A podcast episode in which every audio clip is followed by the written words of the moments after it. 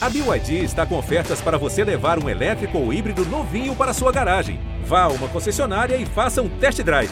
BYD, construa seus sonhos. O Cruzeiro é campeão da Libertadores. O Cruzeiro é campeão brasileiro de 2014. Existe um grande clube na cidade. Existe um ex-campeão da Copa do Brasil.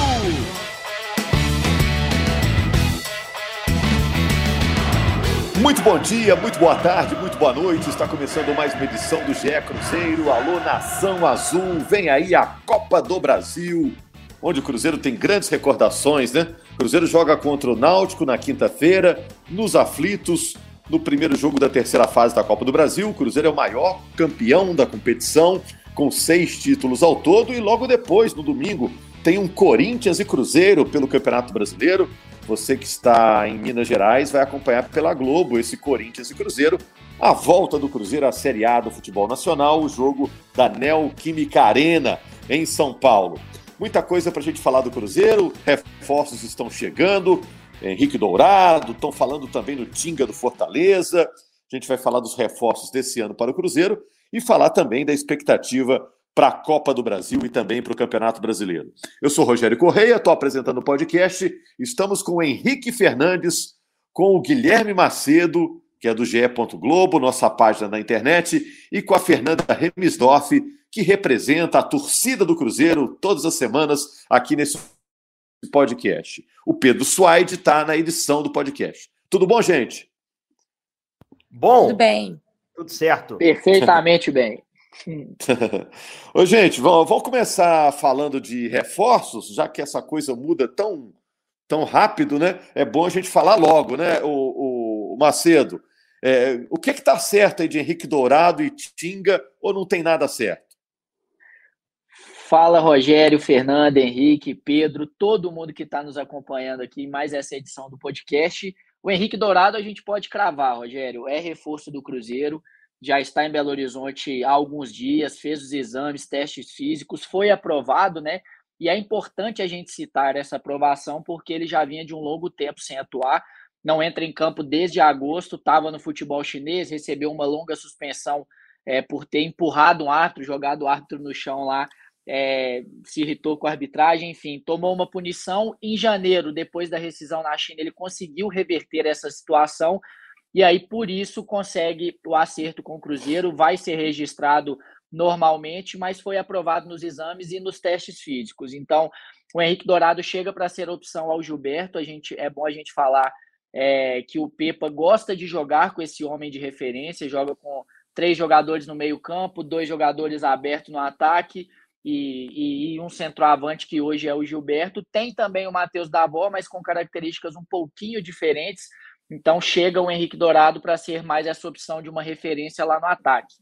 O Tinga é um jogador que o Cruzeiro quer muito, está disposto até a fazer um investimento, é, é, é, ainda que não muito alto, né? Obviamente, ao Fortaleza, um jogador de 29 anos que é polivalente. O Cruzeiro estava de olho no mercado, ainda está, na verdade, em busca de um lateral direito, se, se aparecer uma oportunidade, e também um zagueiro para jogar pela direita ou seja, um zagueiro destro, e o Tinga pode jogar nessas duas posições. Com o Voivoda lá no, no, no, Fortaleza, ele já fez as duas funções, jogou de zagueiro, jogou de lateral, é uma referência também de vestiário, capitão do time, e o Cruzeiro está tentando é, alinhar essa situação com o Fortaleza, ele tem contrato lá ainda até o final do ano. O jogador é, gostou muito do que ouviu, tanto de projeto quanto do que foi oferecido financeiramente para ele em termos também de tempo de contrato, mas precisa desse acerto com o Fortaleza.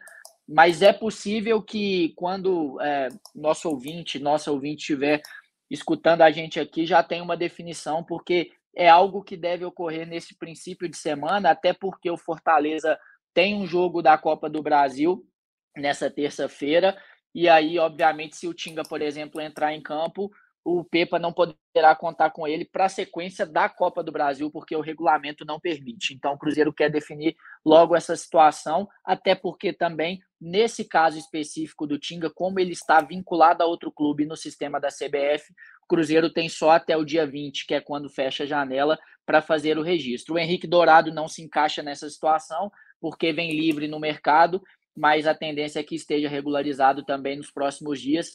Mas é bom citar também que ele precisa de um tempinho aí para estar fisicamente 100%, né? Porque, como eu disse, vem de um longo tempo sem entrar em campo.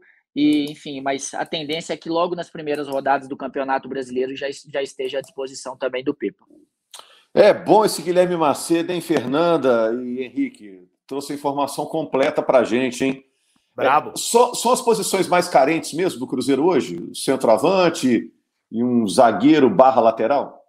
É, eu acho que tem mais posições carentes, assim. O Cruzeiro precisa encorpar, até porque alguns dos reforços que vieram no início do ano ainda não deram a resposta que se esperava. Mais precisamente, Nicão e Wesley, dois caras de, de criação, eu acho que podem jogar mais. E aí, assim, você fica aquele dilema, né? Ah, pô, eu preciso dar mais chances. Cara, tá passando agora por uma mudança de treinador, de repente o cara encontra o seu jogo. Mas, por outro lado, você precisa que o time pontue de início no campeonato, né? Então, ok, você tem que dar tempo para os caras melhorarem, mas de repente você traz um cara que te dá uma resposta, que vem jogando bem estadual.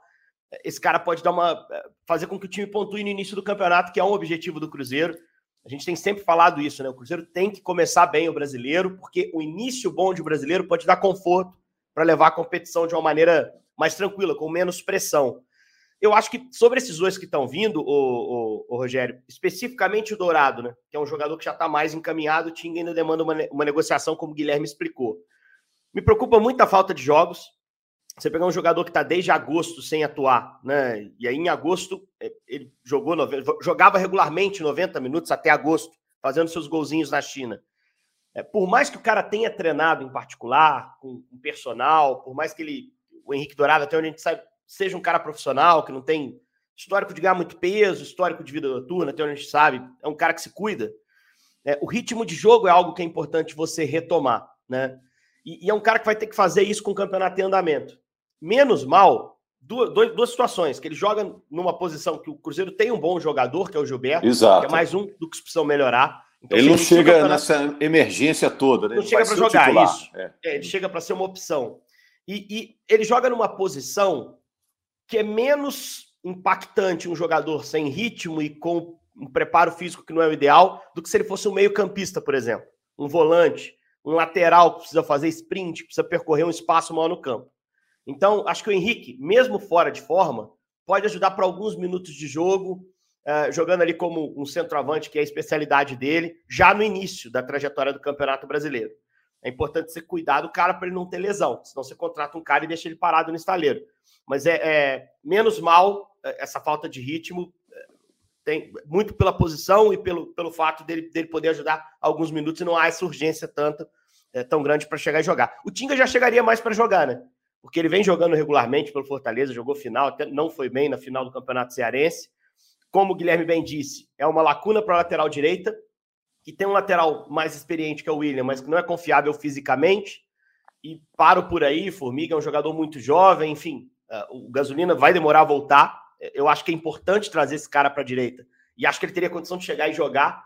Não é um lateral com tanta chegada ofensiva, ele mudou muito a característica dele, virou um terceiro zagueiro pela direita e aí tenho certa dúvida de como ele funcionaria numa dupla de zaga pela direita, né? Que é o que o Pepa deve aplicar, pelo menos no início do trabalho dele. Ele gosta de linha de quatro. O Tinga jogava muito como zagueiro com o Voivoda, mas era um trio. Isso muda bastante. O Tinga jogou menos como um zagueiro pela direita numa linha de quatro. O Voivoda usava os dois sistemas. É, mas acho que é um, é um, cara que, que vale a pena investir, porque a gente fala desde o início do ano. É importante o Cruzeiro encorpar um elenco com jogadores experimentados de Série A. E o Tinga vem de séries A consistentes pelo Fortaleza. Então é um, é um, reforço que faz sentido. Se puder garimpar um ou outro jogador, talvez mais jogador de frente, não centroavante, porque tem dois agora que, que acho que solucionam num primeiro momento, mas mais jogadores ali para competir na ponta, para dar um pouquinho mais de profundidade. Entre outras equipes que estão despontando no interior, no campeonato estadual, eu acho que pode ser, pode ser interessante. Eu não pararia só por esses dois reforços, que, como eu disse, Dourado, com o devido tempo, pode ajudar. E o Tinga acho que já impacta, ajudando e aprofundando o elenco imediatamente, Rogério. É, acho esse Tinga um bom jogador. E o Henrique Dourado é, já teve bons momentos aí no futebol brasileiro. Vamos ver como ele volta. O centroavante é um, é um cara sempre meio imprevisível, né? Ô, Fernanda, olha só. Mas o Cruzeiro precisa também que alguns jogadores já contratados virem efetivamente reforços, né? Tem gente boa que foi contratada que ainda não desabrochou, né? Quem que você acha dos reforços que, que chegaram esse ano que ainda pode dar mais? É, então, um jogador que eu esperava mais dele, que eu sinto que ele não tá conseguindo entregar tudo, é o Nicão. Ele começou o ano bem, começou fazendo gol e tal, mas depois ele sumiu, assim. Eu sinto que o desempenho dele caiu muito nos jogos importantes, ele não apareceu. E é um jogador que eu acredito que ele consegue entregar mais. Ele já mostrou em outros times um futebol melhor, então eu acho que ele consegue entregar mais do que isso. É, e assim, além disso, né, a gente tem aquilo que a gente já falou aqui algumas vezes, dos jogadores que já estavam aqui que decaíram muito. Então, esses também, se a gente conseguir recuperar o futebol desses caras, que é do Lucas Oliveira e do Neto Moura, principalmente, apesar que o Neto Moura, até no contra o Bragantino, ele jogou bem. Mas, enfim, recuperar da mesma forma que eles foram importantes ano passado, vão ser ótimos reforços. O Ramiro é outro jogador que, assim, eu acho que ele consegue entregar um pouco mais, é, ele foi abaixo no jogo contra o Bragantino, mas, é, enfim, acredito que talvez com o Pepa, ele está ganhando bastante chance com o Pepa, acredito que ele possa é, jogar melhor. O Wesley, que é assim uma das maiores expectativas que a gente tinha, por ser a questão do maior investimento, é um jogador que ainda não conseguiu demonstrar um futebol para convencer a gente do que foi gasto com ele. É um cara que não fez, um atacante que não fez gol ainda, acho que é o único atacante que chegou que não fez gol. É, não sei se o Davó fez, agora me deu branco. Mas assim, o Wesley vem sendo titular, vem ganhando muitas chances, é, e ele não consegue fazer o gol, ele tá decepcionando um pouco na questão de tomada de decisão ali na frente. Então, se for olhar o que está mais abaixo em relação às expectativas, seria o Wesley. Então, eu espero que o Pepa consiga é, recuperar esses jogadores. E foi é. legal, Fernanda, ter citado o Davó, né? O Davó não fez gol, Fernanda. E foi legal você ter uhum. citado esse cara, porque com a chegada do Dourado, o Davó como centroavante deixa de ser uma opção mais clara, né? Não sei o que o Guilherme pensa, assim. Eu acho que a, a, sorte do Davó, a vantagem, é que ele não é um centroavante centroavante. Ele tem mobilidade, assim. Ele pode ser deslocado para um lado de campo, chegou a fazer isso no Corinthians. No próprio Bahia, eu lembro de jogo dele jogando com o Rodadiega que era o centroavante colombiano que o Bahia tinha até o ano passado, até com, ah. com o Goulart já na reta final da temporada. Não, ele é então, é mais assim, de lado mesmo, Henrique. É mais não, não, ele é centroavante. Ele é centroavante. A base dele é toda centroavante. Em alguns momentos, os melhores momentos dele do Bahia foi sendo o cara mais avançado. Eu acho que ele é mais centroavante do que cara de lado, o, Rogério. Mas é assim, é, é, vai, ele vai ter que arrumar um espaço no time, assim, é, porque do lado também tem competição, né? Nós estamos falando é. do, do Wesley, o melhor jogador do Cruzeiro é um jogador de lado, e com o Pepa vai ser um jogador de lado, que é o Bruno. É, também tem competição. É um cara que, com a chegada do Dourado, ele perde essa, esse espaço na disputa ali na frente e vai ter que se meter numa disputa que também não é confortável, né? Ô, Henrique, só... eu estava pensando aqui, ô Macedo, sem emenda aí também. É, vocês acham que o fato de agora é Brasileirão, agora é Copa do Brasil, o cara pode dar uma ligada diferente do que deu no estadual, não? A responsa aumenta, o cara tá lá no Cartola, a imprensa falando todo nacional, falando o tempo todo. O cara pode dar uma acordada, não? Aumenta a responsabilidade, né? Eu acho que o fato de ter trocado o comando também pode virar essa chave em, nesses dois aspectos, né? Tem um novo técnico, um trabalho que, é, pelo que a gente escuta das pessoas que trabalham lá dentro do Cruzeiro, está sendo muito bem assimilado pelos jogadores, muito bem aceito também é, pela forma como o Pepe e a comissão técnica dele lidam no dia a dia, e aqui eu não estou fazendo nenhum, nenhuma comparação com o Pesolano, que também teve um clima é, espetacular no Cruzeiro ano passado, naquela, naquela caminhada de conquista, enfim, estou falando especificamente do trabalho do Pepa. Então, acho que isso pode mudar sem dúvida nenhuma, e só para citar essa questão é, do Davó, até no Guarani também, né? Que foi quando ele chamou atenção. Ele era esse cara que jogava avançado, fazia os gols dele, enfim. E, e, pelo que a gente acompanha, não só do, do amistoso lá é, contra o Bragantino e do jogo treino, que a gente só pôde ver os melhores momentos é, contra o Juventude, foram duas vitórias do Cruzeiro, mas também pelo treino aberto que eu tive a oportunidade de presenciar na Toca da Raposa, o Matheus Davó, pelas características iniciais do Pepa, né, obviamente, primeiras semanas de trabalho, se ele for brigar pelos lados, a gente vê ele brigando mais pelo lado esquerdo, porque o Pepa tem essa preferência de jogar com os pontas invertidos, digamos assim, né? Ou seja, o canhoto jogando pelo lado direito e o destro pelo lado esquerdo. A gente viu no treinamento ele usando muito o Bilu e o Nicão e o Daniel Júnior pelo lado esquerdo do ataque, pelo lado direito do ataque, perdão, e o Estênio, o Wesley e o Bruno Rodrigues pelo lado esquerdo. Então ele brigaria com esse segundo trio que eu falei. E a gente, nesse segundo trio, a gente tem o Bruno Rodrigues, que para mim é o melhor jogador do Cruzeiro na temporada, o Wesley, que é um cara que ainda, ainda há muita expectativa sobre ele, ver, ver se a, a, comissão do Pepa consegue fazer com que ele jogue, até pelo investimento que foi feito, e o Estênio, que é um garoto que está pedindo passagem, que fez alguns bons jogos já pelo Cruzeiro, então ficou uma concorrência bastante complicada para o Matheus Davos, sem dúvida nenhuma, e ali no meio campo a gente tem uma briga é, mais assim com o, o, o Matheus Vital tomando frente para ser esse homem, esse armador, encostando bastante no centroavante, que hoje é o Gilberto. E o Sim. Vital parece que é um cara que ele tá pegando confiança, né, no, no jogador, né? Porque ele foi o cara que ficou mais tempo em campo no amistoso que a gente pôde ver contra o Bragantino ali da, da linha de frente. E foi o cara que foi mantido no time, de acordo com as informações que a gente tem no jogo contra o Juventude, né?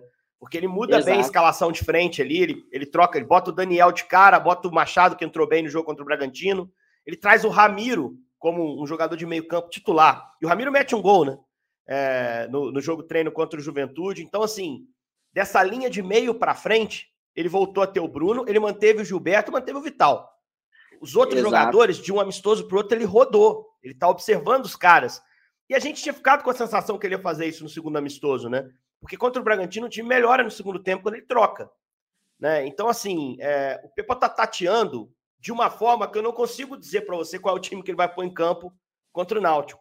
Até porque contra o Náutico é um outro tipo de jogo, né? Primeiro que é um jogo competitivo e depois que é um jogo fora de casa contra um adversário que talvez queira tentar construir alguma coisa para trazer para o Belo Horizonte no jogo de volta.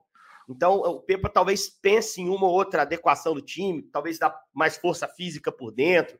Se entrar com volantes, Ramiro e Machado para jogar lá nos aflitos, Beleza, você vai ter dinâmica, o Ramiro até tem pegada, você vai ter um passe legal do Machado, mas você perde em estatura, você perde em força física contra um adversário que com a torcida empurrando vai tentar fazer um jogo de confronto, de duelo no meio, de primeira e segunda bola em alguns momentos. Então pode ser que ele adeque, ele volte com o Richard, por exemplo, que é um jogador mais forte. Tem que ver como ele vai planejar e faz, traçar estratégia para esse jogo de ida. Como eu disse quando saiu o sorteio, o Náutico não é um adversário que tira o sono. É um time que vem oscilando muito na temporada, apesar da tradição que tem. Mas nos aflitos, cara, sempre vai ser complicado você pegar o Timbu. Sempre vai ser. É um time chatinho demais. Né? Um time que precisa ser respeitado quando joga como mandante. Esse ano, o, o Náutico perdeu um jogo em casa apenas. Só para o esporte, um clássico, lá em março, no início de março. É, tem alguns empates que incomodam, claro, dentro de casa. O último, o mais traumático contra o Salgueiro. O time acabou caindo no Campeonato Pernambucano com esse empate, perdeu nos pênaltis a classificação, 14 a 13 nos pênaltis, mas é um time que em casa perde pouco, né? Então, se o Cruzeiro, para mim, é, for para essa partida com pouco entrosamento, trabalho, jogo de estreia do Pepa e trouxer um empatezinho para BH, tá dentro dos planos, acho que dá para assinar embaixo, Rogério. Agora, deixa eu perguntar um negócio pro, pro Guilherme. Eu tenho uma pergunta para fazer também para Fernanda, mas aproveitando o gancho que o, que o Guilherme Macedo deu, ele acompanhou esse treino lá com o Pesolano algo que a gente ainda não teve oportunidade. O que, é que você acha? Pepa. Perdão, o Pepa. Pepa, né? Vamos trocando o chip aqui. O que, é que, que você tá achou? Tá muito do... apegado. é, Estão trocando o Papa pelo Pepa. O que, é que você achou do Pepa? É, você que é bom observador, o que, é que você achou do, do, dele trabalhando, do jeitão dele? Me conta aí, Guilherme. Ô, ô, Rogério, então, assim, a gente tem uma comissão do Pepa até bem tranquila, sabe? Isso dá para a gente perceber e depois os jogadores falaram também.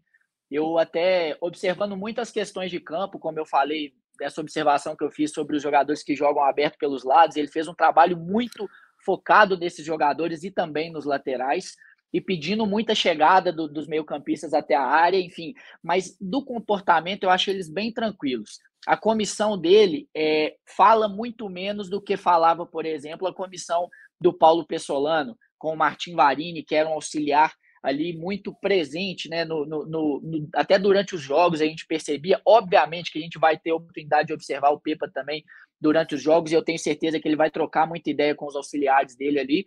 Mas no treinamento eu achei assim que, é, pelo menos no trabalho que a gente viu, né? Ele deixa rolar, sabe? O trabalho dele, ele, ele gosta de fazer observações posteriores raramente ele para o trabalho para corrigir alguma coisa ali naquele momento. Pelo menos foi assim que aconteceu nesse trabalho que a gente viu e num trabalho, um campo reduzido ali, como se fosse um fut né? Sete jogadores de linha para cada lado, depois um trabalho até para é, focando realmente nesse, nesse nesse trabalho feito pelos jogadores que jogam pelos lados. Aí ele deu uma paradinha ou outra no treino para conversar com os jogadores, mas ele deixa acontecer e vai e vai orientando com a bola rolando. Não é aquele aquele técnico que a gente vê de parar a todo, a todo instante é, a atividade. E, e repito, a comissão dele muito mais observadora do que ativa né? E é um cara que a gente sabe que gosta de conversar muito com os atletas fora do campo para fazer alguns ajustes